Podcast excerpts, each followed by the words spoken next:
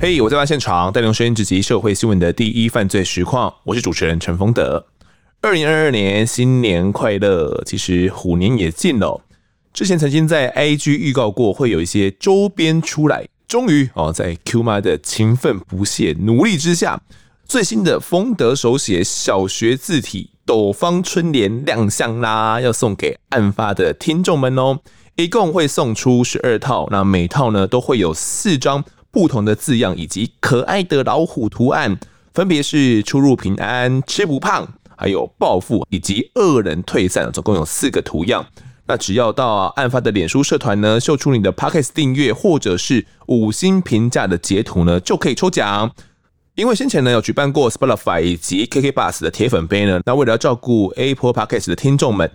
Apple 听众呢有多一次的抽奖机会哟，活动直到一月九号的晚上十二点。那都说是小学生字体哦，我的字是真的很丑，从小学后呢就没有再进步了。那我不知道 Q 妈是怎样头撞到还是什么特殊的一个突发奇想，决定用我的手写的字体呢来制作。不过呢，我觉得图案是相当相当可爱的，那个小老虎的图案很可爱，相当有收藏价值，贴在家里面呢，我觉得也都还蛮不错的啦。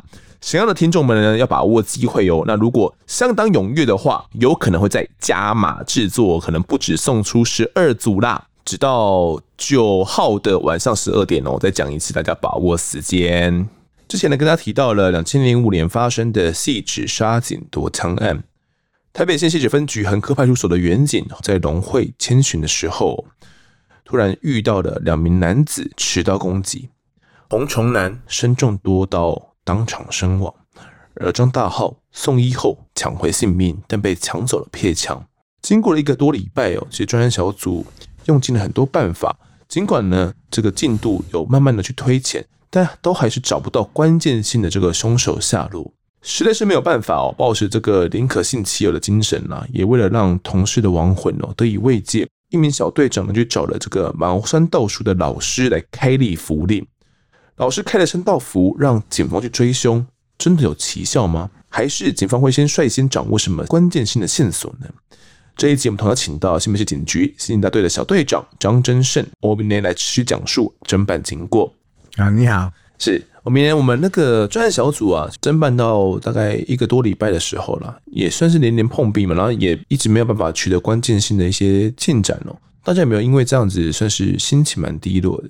呃、欸，也算沉重了，不能算低落，嗯、算沉重，算沉重。哎、欸，因为也希望说剃头人赶快把歹徒找到嘛，哦，那焦灼在那边总是会比较沉重一点。是你，欸、你当时自己心情也算是比较沉重一点，是吗？可能在侦办这个案子的时候。嗯当然，你的办案子就是朝这个方向去走。我们是一直想尽想尽办法，看一下怎么去突破这个案子，争执点在哪边，嗯，方向在哪边，歹徒是谁？哦，这这当然是案子比较沉重一点。嗯，当时你们专案小组里面呢，讨论到的重点还是关于一些去向问题是？对对对对，嗯，就是歹徒的身份嘛，哦，身份，哎，因为他是骑机车嘛。对，骑赃车嘛，所以说身份不明嘛。嗯，所以那个赃牌很久之前就掉了，是吗？诶、欸，时间我不知道，只是说赃牌事后是歹徒驻守了，没有离多远了。主要是说他机车跟车型跟他目前所有的机车是比较相符合的车种。那当时因为一直没有办法取得关键性的一些突破进展嘛，对。那后续有掌握到一些关键性的一些线索吗？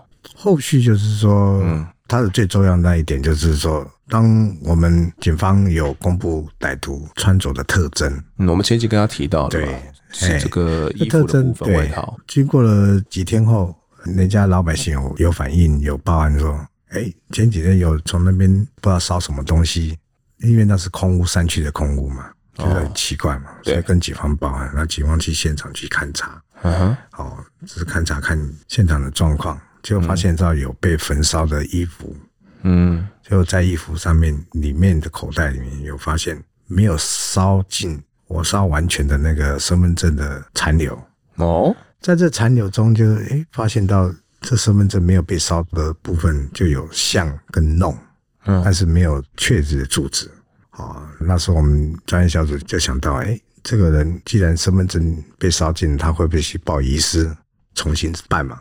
对啊、哦，所以说我们在请那个户政事务所逐一清查嘛。嗯、是，当时这个住址栏是这样写的，他是写说，他就写一个系，然后点点点，然后九巷九号，然后三楼。对，好像就只有一个非常模糊的字，因为算是就是那个范围嘛。对，它算是被烧过的嘛。对，所以其实是相当难以辨认的。那前面的到底是哪一条路也看不出来。对，只知道说九巷九号三楼哦这样一个住址。对对对，但是还不身份不知道嘛。对，那有这样的一个，比如说系哦九巷九号三楼，我们可以去做一个清查吗？对，最起码有个方向在的嘛。哦，所以你们判断。这个地点应该就是歹徒他们去把他们的血衣跟他的身份证烧掉的一个地点，对，是吗？对，烧掉我们是怀疑，还要证实。嗯，好啊，所以说我们这样子就算是歹徒，但是我们还是不知道他的身份。对啊，好，所以说我们从户政事务所那边请他们逐一清查看看，嗯，到底最近的申办遗失的啦，好，嗯，逐一清查，然后才查出来这个歹徒的对象。呃，你还记得当时跟户政人员查了这整个过程是如何吗？是你接到命令之后马上就过去了吗？这部分不是我在沟通，嗯啊，我只是知道来龙去脉的状况，嗯哎，了解。所以当时一部分的人啊，去清查这个户政的机关，对对对。后来发现到户政机关有换证资料的，对，有记录，哎，刚刚好在烧了之后，有人申报身份证遗失嘛，重新补发嘛，嗯哼，好，他就有申请单了，对。啊，成绩单就我们就大概过滤，哎，这个两个兄弟有可能哦，因为后来我们在清查他们家的监视器，附近的监视器有发现，案发前他们两个兄弟骑一个赃车，就是怀疑那个赃车从伯爵山庄那个大门骑出来，哎啊，所以说那时候我们就大概就判断了，有可能是他们所为。哦，你们前面就有先怀疑是他们的，嗯，不是前面，就是一般的迹证出来。嗯身份证今天出来之后，然后再清查身份，好，有可能可能是他们在清查监视器，他们当天的状况，我们才逐一把范围越缩越小。嗯，就锁定到了一对兄弟档。对对对，OK，这对兄弟档姓王啦，对，哥哥叫做王伯忠哦，然后弟弟叫做王伯英，分别是四十四岁跟四十一岁的年纪哦，跟我们一开始设想好像有点差距。我们一开始想像是他们有三十岁嘛。当时有戴安安全帽，但是你没办法逐一证明是他们的年纪到底是几，只是说年轻人嘛。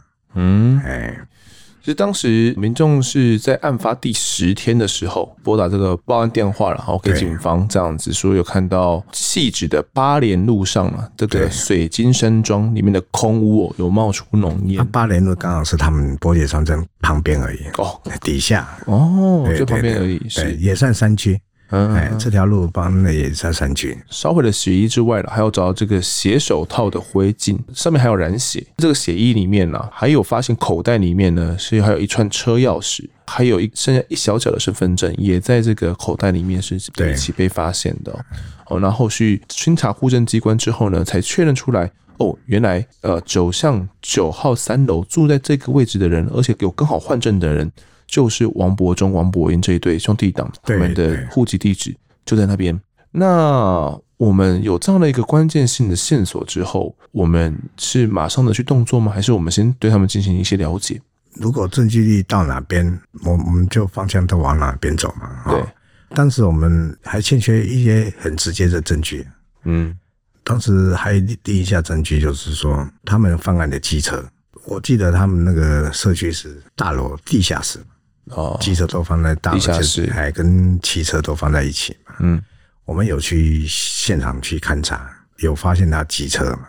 对，他当时是用偷的牌放在他机车上面。嗯，可能放案后就还原他原本的机车嘛。对，他当时骑机车去杀害我们同仁。嗯，哦，现场有很大血迹。嗯，我们有请监视小组踩他的血迹有没有反应，结果一踩有有反应。哦，好。啊，表示说他那个直接证据非常明确了。是，你说在车子上面就有踩到血迹了，机车上面就有踩到血迹反应。哦，哎，所以你们是偷是偷偷去踩的吗？这也没有偷偷，他是放旁边而已。哦、你们就直接就踩了，对不对？哎，我们请监视小组踩嘛，有血迹反应才向检察官申请搜索标、拘票啊。所以你们不会怕这样子的行动被他们发现吗？啊，所以说都要很小心，很小心，因为这个有时候这个证据力就是这样的，你没有查询，让歹徒发现了跑掉，我们也是麻烦。嗯，哎呀，因为我们可能看监视器跟我们当时在地下室发现的那个机车，嗯，是同款的嘛？哎，应该同款，同款的机车，不过牌不一样了。他一直把牌换回来。对啊，所以我们当时其实还是缺少了一些相关的证据力，哎，直接证据。对，你说九巷九号三楼，其实换个路可能有很多九巷九号三楼，如果刚好他有他有在那边。有换了证哦，然后刚好他在那一天有出门，然后他们兄弟俩有搭载的画面被你们调到了。对，对，虽然有很多巧合，不过这都不足以成为直接证据哦。对，当时我们就比较谨慎的到了地下室里面去做了一个这样的采证行为哦，采到我们远景的血迹嘛。我记得是血血迹的反应，冷血的血迹的反应。嗯，哎，其实是在那个手把的位置啊。哦，对，他手他在手把的位置有发现血迹反应哦，因为他其实牌也换了嘛，然后呃，好像关于一些汽车的零组件也有部分的更换，还有变更啊，对，有稍微修改还是变更，稍微变更一下，但是在这个手把的最边边哦，还是被我们监视小组有采集到了血迹反应，对，验出来之后，经过 DNA 的确定之后，确定就是殉职员警他的血迹。那有这样的直接证据之后，我们下一步该怎么动作呢？对，我们就申请搜索票，跟检察官申请拘票，嗯、就是等待攻坚嘛。当时要准备攻坚的时候，你有在现场吗？哦，我有带一组 PE 小组就攻坚。哎，是我带进去的哦。哎，是攻坚的画面还有我。是啊，攻坚画面我有看过，我看过。你看有没有？对，武力啊。所以那天的经过是怎么样？先开个会嘛，应该都要先。那亲前教育都会。亲前教育嘛，要先部署一下，部署状况怎么样？如果突然出现，我们要怎么采取什么行动？你还记得当时可能在会议上有讲些什么样的内容？看到确定的人才抓嘛。哎呀，不确定的人我们也不敢动。照着机票的方式去走，对对对，确认是他本人。他们，我记得他们家也是算不复杂，因为他爸妈也年纪大了，嗯，好像也是退伍军人的子弟吧。刚开始我们就是从晚上等等到凌晨，要出门了，我们就攻坚嘛，因为他对方有枪有刀，所以我们本身自己都要注意自己安全了。你也希望等他熟睡的时候，在对对凌晨的拂晓的时候再来攻坚就对了。那。我们就攻进去嘛，破门，因为他的门不难破了，我们就直接进去。他刚好他们都在休息，爸爸也非常紧张，就起来还是怎样？但是两个兄弟还是在房间里面休息，然后我们就直接先控制的人表示身份，然后就拿机票就逮捕他。你们有当场问他是不是杀害掉我们员警的凶手吗？现场他是不承认。两个兄弟都不承认，对，他都装的莫名其妙，怎么一大堆警察来了他这边？一点就是说我因为我是第一个冲进去嘛，对，我去那个他们兄弟的房间，看到墙壁都是摆满那个兰博刀，兰博刀，哎，不是一只而已，哦，好好几只，好几支兰博刀，表示说他对这个兰博道有比较喜好嘛，对，比较喜欢收藏收藏还是怎么样啊？那事后我才知道，他其中有一个兄弟好像是宪兵退役的，是弟弟王伯英，哎，王伯英啊，他是宪特退伍，对，应该是算是特种部队，特种部队啊，有进行过一些狙杀训练的。重点是说，他那种年纪，那时候他没有穿上衣，嗯，穿个短裤睡觉。哦，我们突然进去，从他的身材跟肌肉，表示说他有在保持运动，嗯，很结实。哦。哎，所以说应该是很有力，同人被他伤害，应该是他的力量是应该随便就可以制服一个人。是因为每个员警，不管是警大的或者是在警专出来的，都有接受过基本的搏击的训练。训练啊，搏击训练都会进行吗？但是当时同仁这种状况突如其来的，因为歹徒他都已经把你路线时间都观察好了嘛。对啊。所以突如其来的，你要反应不好，而且他本身就是又经过军中训练过的，嗯，所以说他们训练是杀敌人的，对，是杀敌的，对啊，他不手软啊，对不对？他要夺枪，他在最短时间就要把你制服啊，嗯，哎呀，所以说他的手段是很残忍的。所以在攻坚的时候是凌晨几点？你还记得吗？六七点的时间，差不多。嗯，哎，差不多那个时间，就天刚亮的时候。天刚亮，哎，就睡得正熟的时候进去。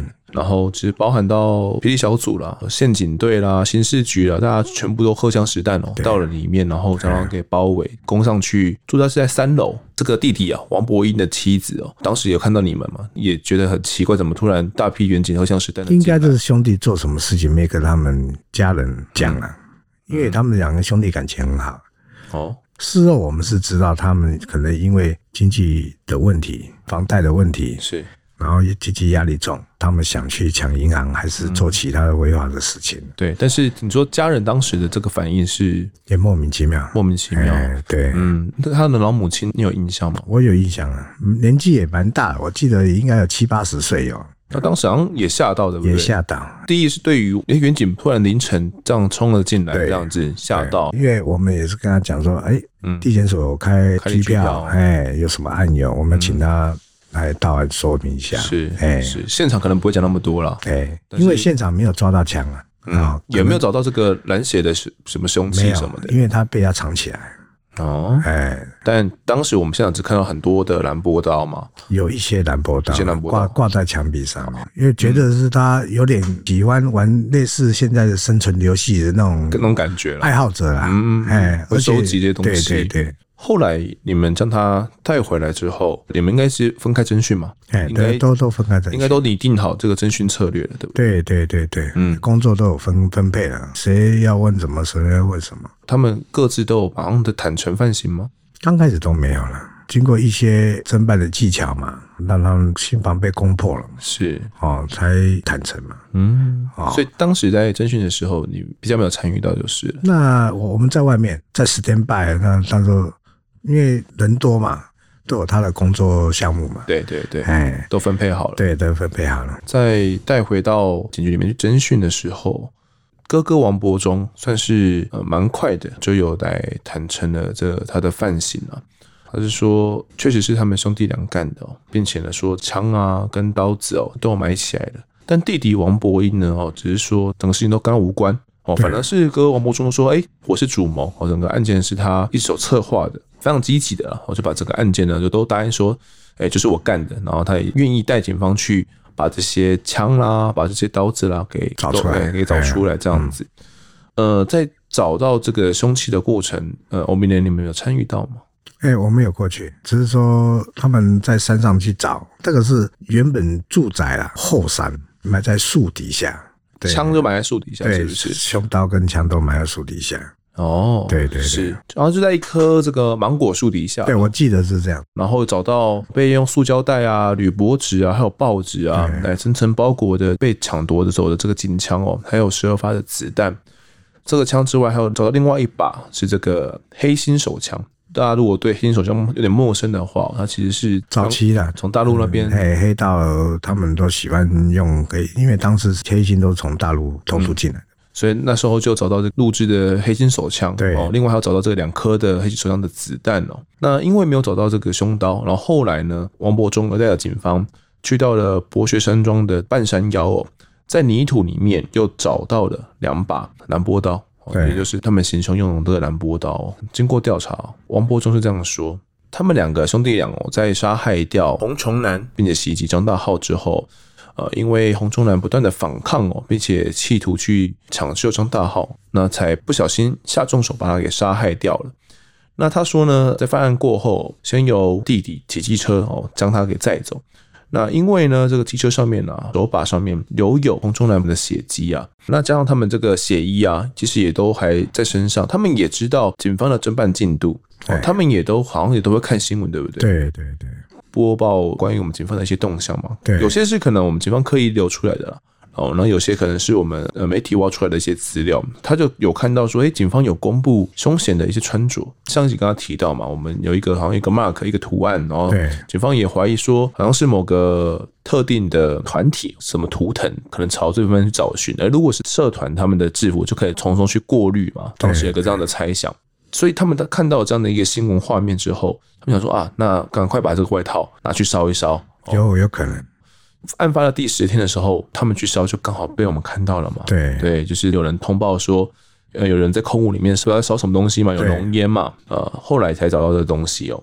他没有注意到啦，就是没有把这个外套里面的皮夹啊、钥匙一起拿出来哦，才导致的这个身份证啊，还有钥匙哦，也一起在火堆里面哦，然后才会被发现。他们还说啊，在烧完血衣回到家里面的时候，因为钥匙找不到，他其实就把钥匙放在袋里面去，哎，他也忘记了把钥匙给拿出来了，所以他们因为找不到钥匙哦，还找这个锁匠来开门。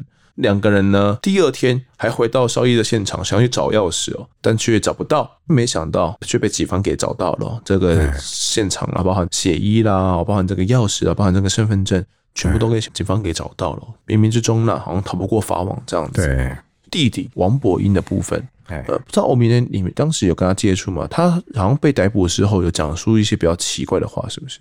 诶，我印象中他弟弟反应比较没有那么那么快。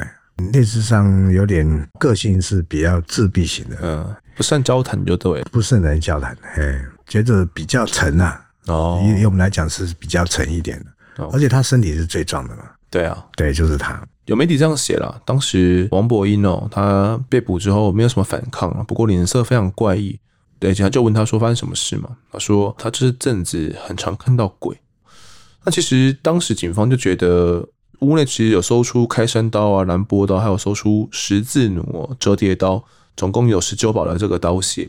嗯、那还有找到两张当天前往大陆的机票，那还有台胞证等等。好像当时研判他们两个人就准备要去潜逃到大陆去了，是不是？这一段我是有点记忆，但是因为时间久了啦，嗯、我们那时候可能研判是不是干完一件案子就要潜逃了？对。他当时是有台胞证，我记得有台胞证，但是机票我是比较没有印象，没有印象，没有那么清楚。算是在他们要潜逃的当天，刚好把他们给缉捕到案了，因为他们那个机票就买在当天，所以他们原本已经准备要去大陆了，可能也觉得哦有点危险，警方最近也在动作了，可能他们也收到了一些消息哦，原本想说赶快潜逃大陆，没想到就刚好被警方给缉捕到案了。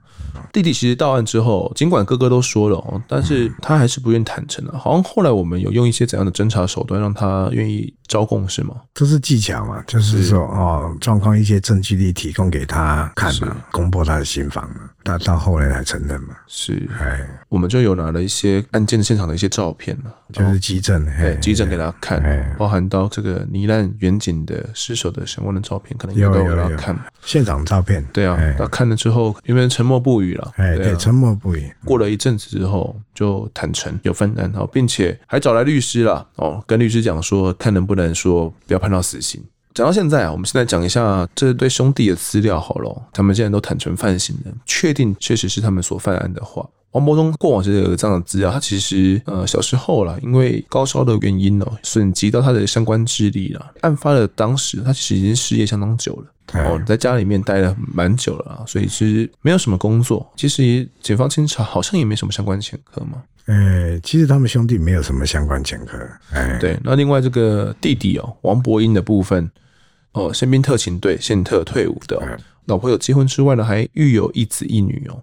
那跟着这个父母啊，还有哥哥王伯忠哦，他们就一起住在伯爵山庄的独栋别墅的三四楼里面。呃，他其实是有这个贸易公司工作的啦，不过了，就在前一阵子突然被辞退了。通常啊，他原本是因为工作需要了，比较时常往返大陆。当时警方也推想，哎，会不会也跟他犯案的动机有所关联？坦诚掉犯行之后，他们有讲说到底为什么要去犯案吗？事后我记得是经济压力重才铤而走险的，可能就是事后现场是有抓到他们还有一把那个 K 型手枪嘛？对啊。他们是想扬格去翻案，说还少一把枪啊，而且警方的枪威力比较大，制式的，对，制式的嘛，嗯嗯，所以说他们才采取这个动作嘛。他们有想说还想犯什么案？长银行是不是？应该是类似这样子的，但是没有很明确，因为没有做嘛。对啊，也没有看到他们的计划，对啊，所以说我们没办法确定他到底是要犯什么案子，只是研判他有可能是因为经济压力重，才去铤而走险去。看能不能有最好的武力去做他们犯罪的行为嘛？是那个时候，王博忠还有告诉警方说，前几天呢、啊，可能前三四天就感觉警方好像要来了，对，他好像有预感说自己迟早会落网，这么久才来，这样子跟警方讲。王伯英他后来是说了，因为他自己失业了，加上伯爵山庄哦，他怎么其实是贷款买的，房价算蛮贵的嘛。嗯，他们住那栋是还好，因为他们好像是楼中楼，嗯、类似楼中楼的。嗯，应该是三楼，三楼跟四楼好像是他们的。是啊，只是说可能经济上有出了什么问题呀、啊。嗯，爸爸妈妈也都同住在一起嘛。对啊。爸爸妈妈年纪也大了，对对对对。那他是说缴不出这个贷款了，他房贷可能就贷了七百万元左右。哦，对啊，那缴不出这个贷款，加上又失业，所以呢，他们就想说用黑心手枪啊去抢银行。可是因为只有一把手枪嘛，刚刚欧绵你有讲哦，那一把手枪两发子弹哦，又发现哎，这个黑心手枪是朋友寄放的啦，又很长卡弹，拉起来怪怪的哦，卡卡的，哎，不太顺，卡卡的这样子，他担心。然后这个犯案可能会不太那么顺利，故障率会比较高。确实的，改造手枪的故障率比较高，所以他才想说啊，那不然可能去杀害警察，然后夺走警枪之后，然后拿制式的手枪去犯案，可能会比较顺利。所以才策划了这整起的这个呃杀警夺枪的这个案子哦。然后他说呢，他就是用短刀吼去杀害掉警察的那一个人。他当时呢，先刺了红一刀哦。那因为呢，他积极的反抗。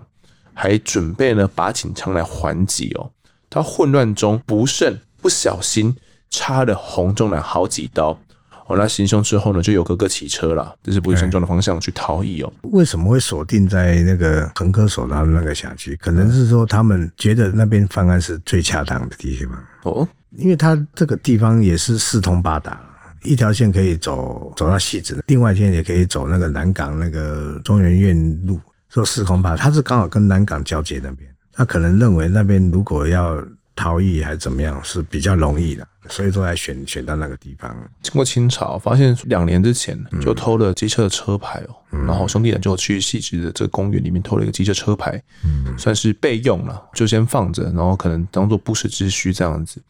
弟弟哦，因为离开他的公司之后，那家中的经济状况也恶化了，那哥哥也长期失业在家嘛，他们才决定要去抢银行哦。他们的犯案的工具呢，都是一台公养的豪迈豪迈机车，就有挂上偷来的这个赃牌哦，然后开始来四处逛逛啦，想说诶有什么犯案的机会？从四月六号开始哦，犯案是在四月十号嘛，找一些下手的机会了。那等到四月十号的时候，他们就决定说，嗯，不然就找巡逻的远警配枪远警哦，来作为犯案目标好了，决定杀害巡逻的远警来抢夺他们的警枪了。犯案当天呢，王博英弟弟呢，他先载着孩子哦，到东湖的补习班去上课。回家之后呢，兄弟俩就准备呢来犯案了。哦，他们除了悬挂这个赃牌之外呢，还带了去自由做的助燃物了，烧东西用的，把这个安全帽给戴上啦，哦，把相关的东西都准备好了，戴了口罩啦、手套啦，哦，包含这个外套啦、长裤都是他们挑选过的，就是专门来犯案用的这个衣物了。然后就准备来找这个犯案的目标。他们在骑到台北县市交界的四海加油站的时候，哎，就刚好看到了恒科派出所的洪忠南他们刚好巡逻签到经过了，他们认为有机可乘哦，就尾随着两个远警哦，看他们正在巡签，他们先把这个机车啊停靠在巷口，等到了洪忠南他们两个人呢到了农会后面哦，这个巡逻箱开始在签名的时候呢，背对着他们了哦，他们就往前靠近。并且哦，他们分别拿着一把蓝波刀，然后往洪忠南的后方去攻击。那攻击完之后，哦，他们就先逃逸到了汐止的废弃的空屋了。那他们犯案过后，还把赃牌啦就丢弃在经过的一个大桥桥底下了。回到家里面去换上他们原本的车子车牌之后啦，再把相关的警枪啦、凶刀啦擦拭包裹之后，埋藏在伯爵山庄后面的这个山区。那王伯英他是在犯案过后，大概在四月十一号隔天就先飞到了，经过小三通了，就飞到了大陆去先藏匿，因为他害怕可能会马上被抓到。等到大概二十号的时候，犯案十天过后，他看诶、欸，应该案情陷入焦灼了，可能应该没有被逮捕的风险了，哦，他就经由小三通呢，又先回到了台湾去确定一下相关的细节了，可能在跟哥哥后续的潜逃。没想到啊，就在第十二天的时候，被警方呢。给查缉到案，哦，整个的经过是这样子的。其实我们看，其实这个兄弟俩好像一直都不断的去透过媒体啊，去观察警方的一个相关的动向，是不是？只是说，应该关键点就是说，警方有公布他的那个衣服的特征了。可能是他们也是紧张，就马上烧，这是一个关键点。聪明反被聪明误嘛？对对啊。然后因为被民众发觉可疑，有提供给警方啊，才因此破案。现在讲述后续的判决部分哦，其实后续市立地检署啦，依照强盗杀人哦，还有这个承包弹药管制条例哦，将兄弟两个人起诉，并且呢，检察官认为两个人手段残忍哦，收押过后。其实呢，哦，他们还有企图找人替弟弟王博义来顶罪哦。哦，检察官有发现，那王博义呢，更利用探监的机会，希望呢妻子可以找朋友来来编造不在场的证明。哦，因此检察官向法院呢来求处死刑。那到法院审理的时候啊，哥哥王伯忠他他们就有一个他们的说法了，他们他们说他们在在警局的时候。有被灌水，哦，有被打肚子，哦，有被刑求了。然后他他说侦讯时呢，我都是照我的事实去讲的。他弟弟也说他在侦讯时有被刑求了。他说有被眼睛蒙住啦，手绑在后面呐，把他的衣服脱光，然后去什么吹冷气啦，然后身上泼水打他肚子等等的。但是法官认为哦，侦讯前的时候，其实检方的法医呢有分别去检查两个人的身体，哦，都没有发现相关的伤势。那后续呢？警方哦也说，一开始的时候，侦讯哥哥哥哥就坦诚涉案了啊。哦，那他们其实没有什么必要去寻求嘛。对。那弟弟接见完律师之后，也都是在自由的意识下所做的笔录，我并没有什么刑求逼供的这个问题啊。所以笔录的陈述上其实是没有问题的。那其实后续呢，经过相关的检视啊，也没有具体的证据可以去证明说警方刑求逼供的情形哦。所以法官并没有采信。那王博英他有辩称哦，他只是想制服员警之后啊，可能跟哥哥看能不能够抢到一把枪就离开现场了。他们其实并没有杀人的意思，只不过呢是员警跌跌撞撞的哦，才导致到了员警的伤害。我只刺了员警的腰部而已哦，没有拿刀刺什么员警的颈部啦。至于远景胸部的刀伤，我们殉职的远景哦，他的胸部是有刀伤的，他是因为他重心不稳的关系哦，然后被远景给拉了下去。所以才不小心刺到了这个远景哦，他的说法是这样子的。简单来说啦，就是哎，我是过失杀人啦，我根本没有想要置远景于死地啦。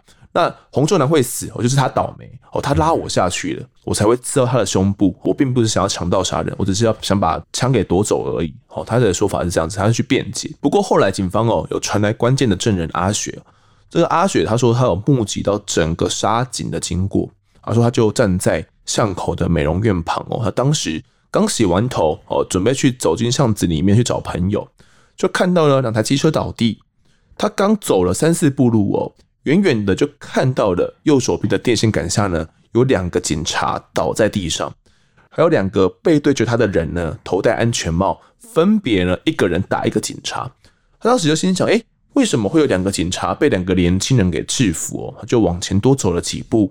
那还在歹徒的后面哦，就看到靠着墙壁的歹徒刚好站了起来，他的右手呢拿着一把刀子，沾满了血哦，他又蹲了下去，反握着刀子，由上而下呢往下刺，刺了很多下哦，他不晓得是有刺几下，他刺很多下，非常凶残的样子，所以当时阿雪呢就不敢再走过去了。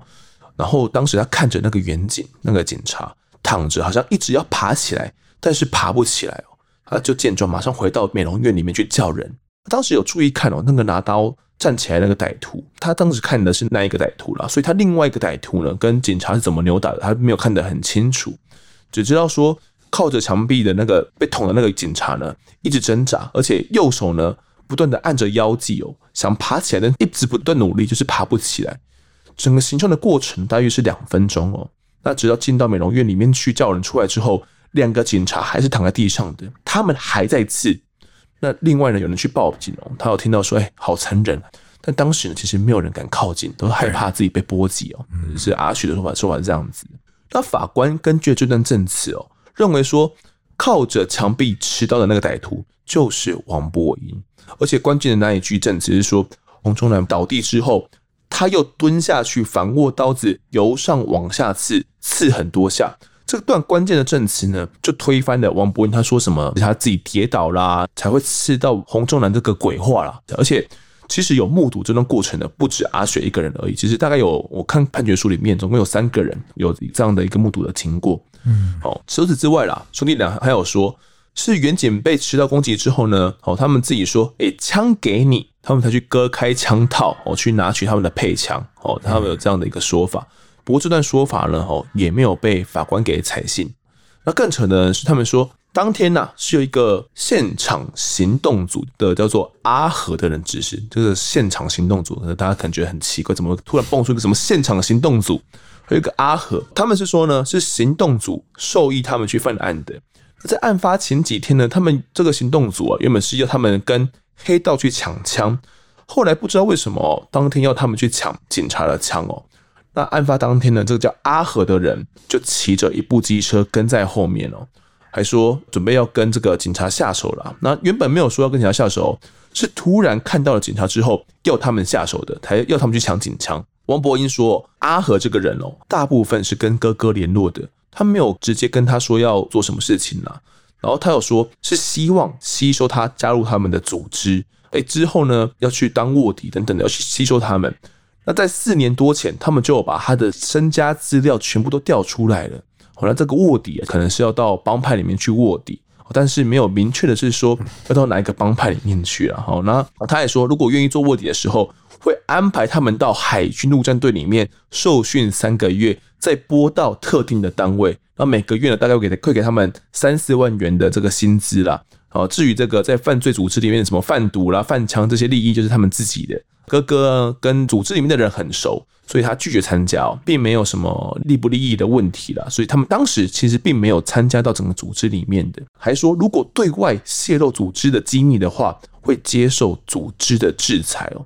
那抢枪的当天呢，他们认为哦是现场行动组其实是要测试他们。法官认为，如果真的是现场行动组真的这个组织好了啦，真的要测试他们的话，那怎么会挑执勤中的远景来测试呢？让整个社会都很注目到这个测试的行动呢？那哥哥也说，其实并没有人去跟他说抢枪这个行动是真的可以去加入组织，或者是可以拿到什么好处。所以照理来讲，如果啦，听众你自己想想看，如果我们去杀害掉一个远景，我们现在要你去路上杀害掉一个远景，去抢他的枪，而且你都不知道自己能不能拿到什么确切的好处了，你会去做这样的事情吗？对。呃，法官听一听就觉得哦，也不合常理嘛，因为组织也没有答应说你杀了之后就一个明确的好处嘛，所以法官觉得这不合常理。阿和这个人跟所谓的什么行动组这个组织哦，可能都是他们虚构出来的这个人物跟组织啦，主要就是要拿来卸责用的而已。对，最后一审法官认为哦，王伯忠跟王伯英这对兄弟档啊，单纯是这个为了取得枪械啦，供他们后续犯案哦。那竟然毫无迟疑哦，预谋在光天化日之下去挑战国家的公权力，去偷袭呢，杀害执勤的员警哦，导致员警洪忠南最后不幸英年早逝。那洪爸爸每次开庭的时候都会到庭，那他白发人哦送黑发人的这个伤痛，其实法官都看在眼里哦。那犯案过后，兄弟俩还避重就轻哦，掩饰犯行，也没有跟家人呢来达成和解。那弟弟哦，他又有受有这个杀人格斗的专业训练，法官认为他对社会治安造成重大的危害，因此呢，判处弟弟王博英死刑。至于哥哥啊，王博忠的部分，法官则认为呢，他其实是有坦诚犯行的，并且有展现悔意。那甚至呢，在开庭的过程中，基于兄弟的情谊哦，还替呃法官求情啊，说能不能够轻判弟弟这样子。因此，法官认为哥哥本性呢还没有泯灭，判他无期徒刑。哦，一审有这样的一个判定。但到了二审的时候啊，就是二审又推翻这个判决。二审法官认为说，兄弟党两个人哦，袭警就是手段残暴啊，泯灭人性。如果不判死刑的话哦，没有办法对全国辛苦执勤的员警交代，也没有办法遏制社会的暴行哦。因此，又改判了两个人兄弟党都判死刑。那员警张大浩哦。在得知这个二审判决的时候，他曾经说过：“哦，这对我，还有对于洪忠南家属，还有对社会治安来说呢，都是具有一个正面的意义。”哦，他认为是两个人都能够判死的话，有一个正面的意义。洪爸爸则说呢，儿子被杀害之后，他其实每天都得喝酒才能够睡得着。那每次想到呢，这个阿南啊，他的儿子被杀，都还是会泪流满面了。那现在两个凶手如果判死的话，至少还他们洪家跟社会一个公道。他的心呢，也算是可以放下了，但没想到还是被驳回了哦。这个案子进入到了更审阶段，跟那个时候的法官最后还是认为哦，哥哥王伯忠他仍然是有良知的，会为弟弟开脱，代表说他的本性呐没有泯灭，因此又判回无期徒刑。最终呢，最高院哦也驳回了上诉，整个案子呢在两千零九年确定哦，就是哥哥无期，弟弟死刑哦，就这样确定下来。那其实呢，依照民间习俗了，往生者是需要做巡的了哦，总共需要七巡，也就是需要七七四十九天了，哎，总共四十九天。死者了，通常会在头七第七天的时候，会有一个头七的法会嘛。第七天的时候，也是死者可能返回阳间呢，跟亲人道别的时候，是头七。但是这个案子破案的时候，其实是在二巡，也就是第十四天的时候，通常我们会做二巡法会了。王伯英哦，跟警方说过，看过殉职远景洪忠南有来找他哦，他曾经有一个这样的一个说法。第十四天呢、啊，破案，不知道欧明，你觉得是不是能够还给这个我们死者，算是一个交代的？我只是说谴责这个这种犯罪啊，夜路走透中也是，当然对家属是也是很好的交代了。就像我们有查到嫌犯了嘛，是对不对？也让他伏法，对社会上也有可以交代下去。只是说对我们同仁是感到很遗憾的。对我们办案来讲，我们当然是说以科学为主。对，当然现在现在办案子都要以科学了。你没有没有科学的证据，还有实质的证据、直接证据，你也没办法去去判人家。对，其实当初啦，就是我们前面有提到这个茅山道术嘛。对，这个茅山道术。当初好像说这个开到第二道符令就破案了，那到底有没有帮上忙，其实也不知道哦。只是只要有说，毕竟这是民间的一些习俗啦。哦，当时专案警方为了真的去破掉这个案子，其实也背负了蛮大压力了。对，然后有一个这样的说法，可能听众们可以作为参考。这个案子审结了，其实最后面一个判死，一个判无期嘛。对，那这个案子对于家属而言，他们也算是结束了吗？嫌犯的犯恶态度当然是。对家属的感感受是最深的嘛，嗯。哦，啊，如果嫌犯有那个歉意来怎么样，最起码家属也也比较能接受一点了。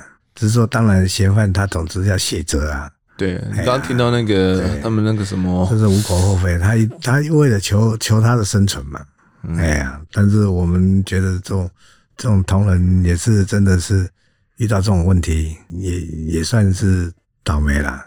可能任何一个人去在那边谦逊，可能都会遇害。毕竟他他弟弟有受过训，他们受训的一定是身手，一定是有一个基本的那个。这个案子哦，这个细致的杀警夺枪案，其实还有影响到了后续我们关于一些远景执勤的相关规定。当时会发生警方啊高层哦，他们认为一个比较重要的点是说，两个远景啊可能都背对着马路了。或者是都在看着巡逻箱的方向啊，所以他们觉得这样子是一个比较危险的。以往我们都会担心单警巡逻嘛，就是一个远警去巡逻，持枪的话，如果被攻击的话，可能很危险，哦可能没有可以应对的时候。所以其实我们现在巡逻都是双警，双警对。那也改变了这个巡逻的 SOP 了，要求说这个牵巡逻箱的时候，呃，要有一个人哦是背对着墙壁的，就是一个人牵哦，一个人呢是随时观察四周，专注观察四周，就是看。如果有人靠近，观察是不是随时要准备反击哦，或者是提醒一下同事哦，可能有人怪怪的，有一个这样的 SOP 呢，并且呢，还是要穿上防弹背心哦。对，路线哦，呃，也不是固定的路线，对，每次会改变这样子，那让歹徒没办法从这种固定的巡逻路线里面呢去攻，对，去掌握警察的一个固定路线，然后进而去策划一个攻击。我当时就有一个这样的一个规划了，就是后续的变更。那这个变更呢，也一直延续到了现在了。对对，杀警案之后，随着这个基础训练跟这个意识的精进哦，目前台湾呐，其实都还没有发生下一起的杀害警察夺取配枪的案件，算是这个远景的执勤安全性已经是算提升了嘛？对对对，那我自己认为了，我自己认为这整个案件。这对兄弟党，他们原本也是为了要夺取枪支嘛，哎，为了要犯案才去杀警，然后想要去夺枪。所以我在想，台湾目前这种案件会比较少发生的原因，有没有可能一部分也是因为相对而言，改造枪支或许也取得容易，对，取得容易了。真的要犯案，他们可能也不用去台，真的去杀警，因为风险太大，对，风险太大，嗯，对，而且罪太重，对。警察嘛，也是背负着我们整个台湾的公权力的象征。对对啊，你杀害警察，然后会去夺取枪支，其实背负的这个风险也是非常大的。改到枪支的问题了，也都是我们目前警方在持续重视的一个一方面了。我们警方也都在持续在查缉当中。王博英到目前为止，我们在录音的时候都还关押在台北的看守所中。而张大浩这名远警呢，在事件过后虽然康复了，但是呢，转头是有点困难的，因为他的颈部是有受伤的嘛。目前呢，已经调回到台中去做档案室的内勤工作了。已经没办法回复到原本的这个外勤警察工作的行列的。这一集的案发现场，我们就讲述到这边，也谢谢欧明的分享，感谢您，谢谢。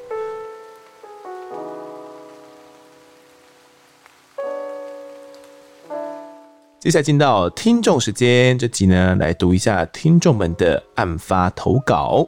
投稿的呢叫做天天，他说啊，前两天听了翁仁贤的案哦，觉得感触很深。因此想来投稿。我跟姐姐只差一岁，从小呢，我属于偏乖巧型哦，不太会做出不恰当的行为。而姐姐呢，可能偏叛逆型，偶尔会有偷钱或说谎行为。但以前呢，大多是打骂教育，不太会跟孩子理性沟通。我的父母啊，也不例外。因此，姐姐从小就常常被爸爸惩罚或挨打。也就导致呢，她跟父母间的关系比较疏远，心里面呢常常觉得爸爸妈妈都只疼我而不疼她。时间来到我国一，那时候爸爸生了重病，妈妈呢为了专心照顾爸爸与家庭事业，也就让我跟姐姐转学到外婆家，让其他长辈呢帮忙照顾我们。最后爸爸呢在我国三的时候还是离开了我们，那时我快毕业了。所以直接在外婆家读到毕业，再回去跟妈妈生活，继续升学。而姐姐呢，那时候已经高一，就读了高职的建教班，也就是呢三个月在校读书，三个月在外校外实习的那种建教班哦。那也就在那个时候呢，姐姐开始偏离了正常轨道，会偷妈妈的钱、翘课、离家出走、对妈妈骂脏话等等。最终呢，妈妈还是到校帮她办的休学，才免于被退学哦。也是到后面才听妈妈说，我才知道，原来在我国三在外婆家等毕业的那段期间呢，他们两个人同住是妈妈人生最难熬的时期。她那个时候一直在忍受着姐姐的精神折磨。我们都在想，可能是因为呢，从小都是爸爸扮黑脸，妈妈扮白脸。然而呢，那姐姐最怕的爸爸离开了哦。姐姐也就不怕妈妈了，所以呢，也就有后面如此脱序的行为。我后来上了高职，搬回家跟妈妈一起生活。那个时候呢，姐姐还住在家里哦，我才知道姐姐有如此脱序的行为，但我也无能为力。而且那个时候一时间呢，也被姐姐给影响，有一起翘家过一次。隔天回去呀，妈妈非常崩溃难过。嘴里喊着要我们三个一起喝农药去轻生了，去找爸爸。那次我是真的被妈妈吓到了，想说我怎么能这样伤妈妈的心呢？也就变回了正常人了。但呢，姐姐依旧顾我，再一次又离家出走。出走后的几年呐、啊，经历了怀孕，要妈妈呢当证人签字结婚，但过阵子呢就把小孩丢在医院，跟朋友离开人间蒸发。一两年后呢，又自己现身说要离婚。当时啊，说她被丈夫家暴到，已经动手要用枕头闷死对方哦，但没有成功。姐姐说她呢不知道该怎么处理，面对家暴才直接离开。那妈妈呢也协助帮忙办完离婚之后，姐姐又消失了。再一次的相遇是后来我出差时跟姐姐巧遇，那时候才知道她又结婚，刚生了第二胎，我们才重新联络上。当年过年呢，他们也有带小孩回外婆家，但也就从当年年后开始哦，她的丈夫一直假借她的名义跟长辈借钱，却又一直没有还，借到长辈都受不了了，才跟妈妈讲这件事情，我们也就才知道有这些事。之后啊，我跟妈妈特地跑到她的居住所的派出所帮忙找人，才知道姐姐一直形同被软禁，也不知道长辈有被借钱的事情。当下我们就协议好办手机，让姐姐呢能够跟我们联络，不定时的向我们报平安就好。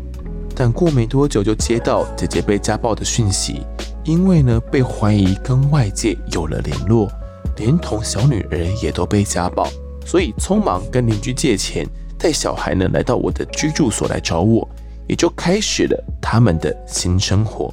但没有想到，帮姐姐跟她的小孩逃出来，才是开启了我们地狱般的生活。她当时呢带着小孩一起来跟我住。一开始啊，姐姐的确蜡烛两头烧，一边忙着跟丈夫打家暴还有离婚的官司，一边找工作跟保姆或者是幼儿园。刚开始啊，所有的金源我跟妈妈也都无条件的支援。我也希望能够有能力教他如何去分配金流。后来呢，他为了领租屋的补助，就自己去外面找租屋处了，并搬出去。我们也跟他说，既然你都有能力带小孩子搬出去生活，那就不要再跟我们拿钱了。因为其实住在我这里的期间呢，很明显的看得出他无心工作及照顾小孩。然后只会说他因为什么什么原因需要钱，只要我阻止长辈提供金元，他就开始在家庭群组里面说爸爸妈妈以前啊都只疼我不疼他啦，巴拉巴拉之类的话，然后拿到钱就又安静了，每次都是这样，没有一次例外。到现在我们都还是不知道该如何解决他的问题，而我也只能一直向长辈们口头劝说，真的不要再给钱了。这样是在害他，不是在帮他，因为他一直拿到钱就不懂得对自己和小孩负责任，而他现在呢，是一边抱着恨意，一边拿钱，完全不懂得感谢，只觉得现在长辈给他钱都是应该的。最后啊，这位天天说，我会想分享我家的故事呢，也是因为我真的不知道该怎么样去帮助我姐。让他大脑能够开发，然后向上努力。希望呢，丰德可以请这方面的专家老师上节目访谈，提供想法和方法。因为难保哪天我的长辈们钱被挖光，就拿刀捅我们了。好，谢谢这位天天的讯息哦。其实故事还蛮长的哦，主要是讲述自己的姐姐有点像是啃老族一般哦，那啃食着自己的母亲哦，还有长辈们。要他们接济自己哦，那原因是因为呢，小时候没有被平等对待到，导致呢，他可能对家人呐、啊、都有些怨怼，所以认为家人接济他呢都是理所当然的，然后很担心哦，会不会哪一天呢，姐姐拿不到钱，然后就可能变得像汪仁贤那样哦，然后开始做出一些报复的行动。其实听你这样仔细讲一讲，我真的觉得他有一些类似的状况是没错，因为。他主要是认为爸爸从小就不疼爱他嘛，但我觉得如果妈妈都是公平公正的话，在担任白脸角色的话，应该不至于到这样子。因为目前爸爸已经过世了嘛，那可能是过往爸爸对姐姐比较苛刻，会打骂教育，那姐姐也比较常挨打，因为可能性格的问题哦，比较叛逆一点点呢，可能做了一些错事呢，就会被惩罚。这样听起来，其实讲一讲也跟翁仁贤有一些相似之处了，就是从小因为一些问题，然后把自己归类为受害者，那因此呢，跟家人哦就有一些疏远了，那认为家里面去付出啦都是理所当然的。但我在想这几年期间呢、包含到甜甜你自己哦，或者是包含到母亲对于姐姐她的这个照顾跟指引，我相信他应该都是看在眼里的哦。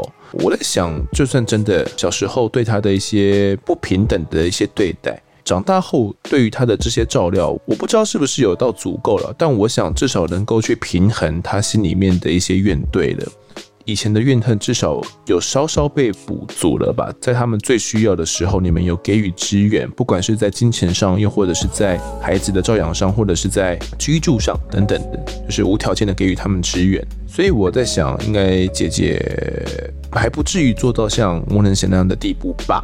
我自己的猜想，我自己认为啦，给鱼吃不如教他怎么钓鱼哦。所以该知道怎么样让姐姐可以真正的愿意的去站起来，可能是蛮重要的一件事情。我不确定是不是有这样的一些相关的辅导机构是可以帮助他们的，例如一些社福机构或者是社会局，可能对于这样子家暴的受害者而言，可能可以在就业啦，然后可以找得到相对应的人啊来托婴啊，然后找到一个相对应的经济来源，让家庭可以再站起来。呃，社会局应该会是一个管道，我可以查询看看现市的社会局哦，跟他讲家庭的需求。那重点是也是要先跟姐姐沟通过了，跟她讲说我们可以找寻一些怎样的资源，可以协助你，让她可以呢自己呢来照养着孩子们长大。要找这方面的专家老师上节目呢，真的是要找到适合的案子才能够搭配得上诶，一时间要来找，也不知道突然找是要搭什么案子来讲。我也知道这个天天他可能听到翁仁贤案之后的一些为难哦，那希望我刚刚给的一些简单的建议啊，你可以先参考看看。那如果听众们呢听完天天的故事之后，有一些怎样的建议的话，我也都可以私信给我，我再转给天天哦，告诉他可能可以怎样处理，或者是可以给他一些建议。好，接下来读一下大家在 Apple Podcast 上面的留言。我听的留言不多，第一位留言的呢是新三小猫人，他说哈哈哈被点名了。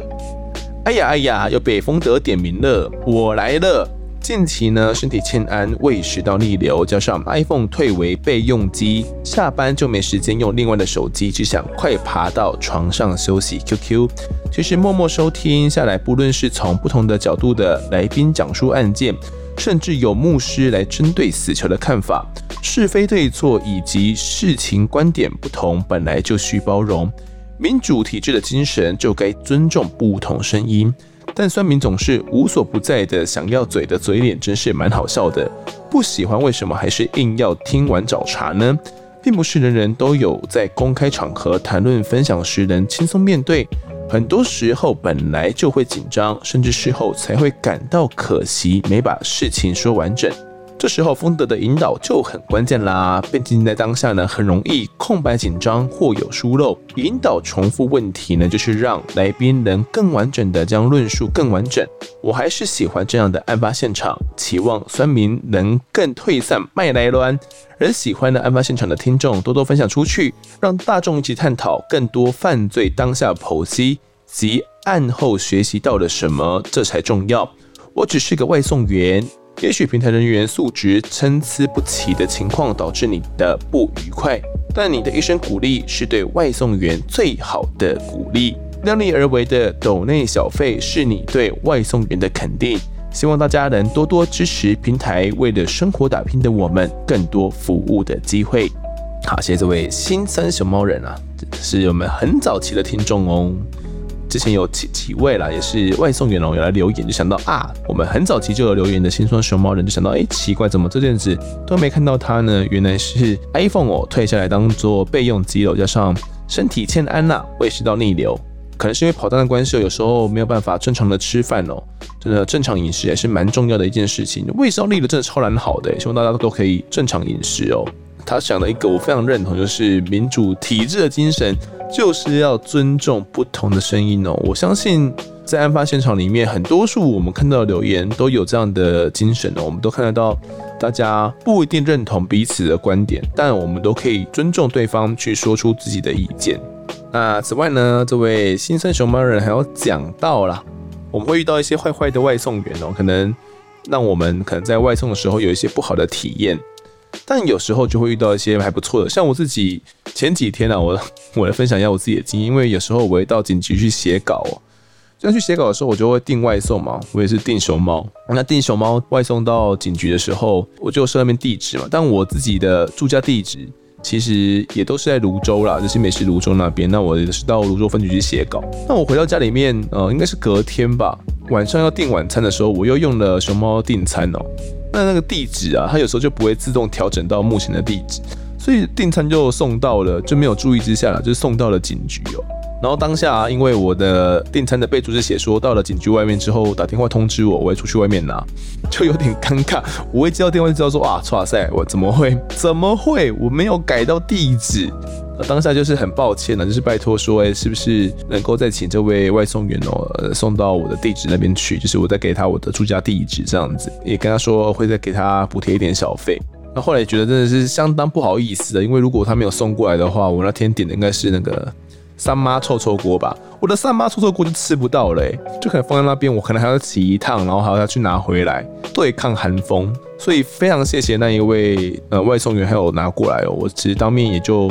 拿给他了一百元当做这个小费了。抖内小费啦，是对外送员的肯定跟支持哦，就跟大家会抖内我们案发现场一样。如果真的觉得，哎，这个外送员做得还不错，或者是诶有一些蛮有感的行为，是可以给他一个小小的鼓励。我相信呢，对于他们来讲，也都是一个大大的赞许哦。那这位行动熊猫人跑单的同时，也要注意身体健康。好，下一位听众是丽宁，标题写丰德，然后三个嗯那个啾咪的图案呢、丰德很棒，常陪伴我无聊的时光，也会因为报道的命案呢去看相关的新闻，真的让人很有省思。感谢哦，这位丽宁。如果有听案发的案件哦，然后再去看相关的报道，去搜寻相关的报道的话，应该很容易可能会看到一些我们的资料来源啊，或者是看判决书的话，都会看到一些我在节目中所读出来的这些细节。那很开心呢，这位丽丽喜欢我们节目，希望可以继续支持我们。好，最后一位留言的是 Claire 潘，他说呢，潜水很久的听众对这集翁仁贤案特别有感触啊。零到六岁的家庭教育及幼儿教育真的很重要，每个孩子的偏差行为呢都是求救的讯号，了解偏差行为背后的原因，才能有效预防犯罪。期许身为幼教人的自己与现今的家庭教育，好，听起来这位 Claire Pan 呢是位幼教人哦，应该是在幼儿园里面担任教职。那零到六岁的这个家庭教育的重要性呢，我相信是大家都非常清楚。如果在小时候你偏差的一些教育啦，或者是没有让孩童感受到比较充足的这些温暖跟爱哦，他们很可能很容易的就会走上一些比较不好的路。那之前呢，牧师也有在我们的节目中有提出了一个这样的说法，很多行为啊，一些偏差行为，其实都是求救的讯号，就是我们要知道这个行为背后的成因是什么，我们可能才能够去预防犯罪，或者是矫正他们。像我自己其实曾经担任过幼儿桌游的这个教学人员哦，呃，不管是自己开班呐，我自己开班有找一些。妈妈们啊，然后跟他们的小孩，然后自己来开班，组成一个小班，或者是呢，到幼儿园里面去教课哦。其实当时教的是中大班的年纪。像我自己非常印象深刻的一个，在板桥教一个孩子，呃，我们是在玩一个桌游，其实并不是相当的困难哦。其实就是要比手快，然后看可能翻出什么样的数字呢？然后要去拿相对应的牌哦，大概是一个这样的比手快的游戏，就反应类的游戏，就是反应类的桌游游戏。那个小女孩呢，我不敢玩。那为什么会不敢玩呢？我试着去引导他，我告诉他说：“哎，可以去怎么尝试啊？”然后我会带着他，陪伴着他，让他试着要去玩玩看。但他总是不太敢玩，然后会非常的害怕。其实那种害怕是非常非常明显的，你知道说他就是害怕这些什么东西。那我们就想说，到底这个孩子在怕什么东西嘛？那我们可能就会从导师那边询问看看，到底是发生了什么事情。那经过了解之后，才发现说，哦，原来这个小女孩啊，她的爸爸都是跟她强调说，如果要比赛的话，我们都是要当大拇哥，不可以当小妞妞。当小妞妞呢，就是不好，是不好的。从小就是这样子去灌输了给这位小女孩观念哦，所以这个小女孩她可能过往呢有一些相关的经验，知道说如果呢我去玩这样的桌游游戏的话，我的可能反应类项目是我比较不擅长的，那我会输。那我只要不尝试呢，我不玩我就不会输了。所以他干脆呢就连玩都不玩了。是我们透过一些这些行为啊，都可以发现哦，这其实都是一些讯号，都是一些求救讯号。我们可以知道他们的家庭的这些教育其实是出了一些，我认为啦，蛮大的问题。因为像我自己在从事桌游教育里面，我觉得儿童做教育里面非常大的一部分的精神，就是让孩子能够去忍受错误，他们有尝试错误的这些机会，跟尝试错误的这些可能性。但我遇到的那个小女孩呢的家长就是完全背道而驰哦，他告诉孩子就是只能当大拇哥，不能当小妞妞，怎么样都不能当小妞妞。这真的是，如果家里面哦有比较这种小孩子哦，零到六岁的时候，真的是要特别的去照料，那给予他们的一些观念呢。觉得也是相当相当重要的哦。可能如果不知道的话，或许啦可以多看一些相关的书籍啦，或者是幼教而言啊，也有一些相关的专家哦，不管是脸书上面的一些粉砖啊，都有分享幼教资讯跟怎么样去教导孩童比较正确的观念的方法。希望呢各位家长们啊，跟未来有可能会成为家长的人呢，都可以引以为戒啦。毕竟没有人愿意哦花二十年去养一个杀人犯，对吧？好，这集的听众时间就读到这边。如果各位听众喜欢我们节目的话，欢迎到 Instagram 及脸书搜寻我在案发现场。有脸书社团、粉丝团以及 IG 三个平台，通通追踪起来，就可以掌握更多案件消息。也可以跟风德我聊聊，给我们建议。各收听平台上按下订阅跟五星评分，就是对我们最好的支持。特别是 Spotify 呢，目前也增加了评分的机制，希望大家五星评起来。如果在 Apple Podcast 上面留言，我都尽量在节目中给出回复。也跪求听众们推荐给身旁的好朋友，一起听听看我们聊案子、案发现场。我们下次再见。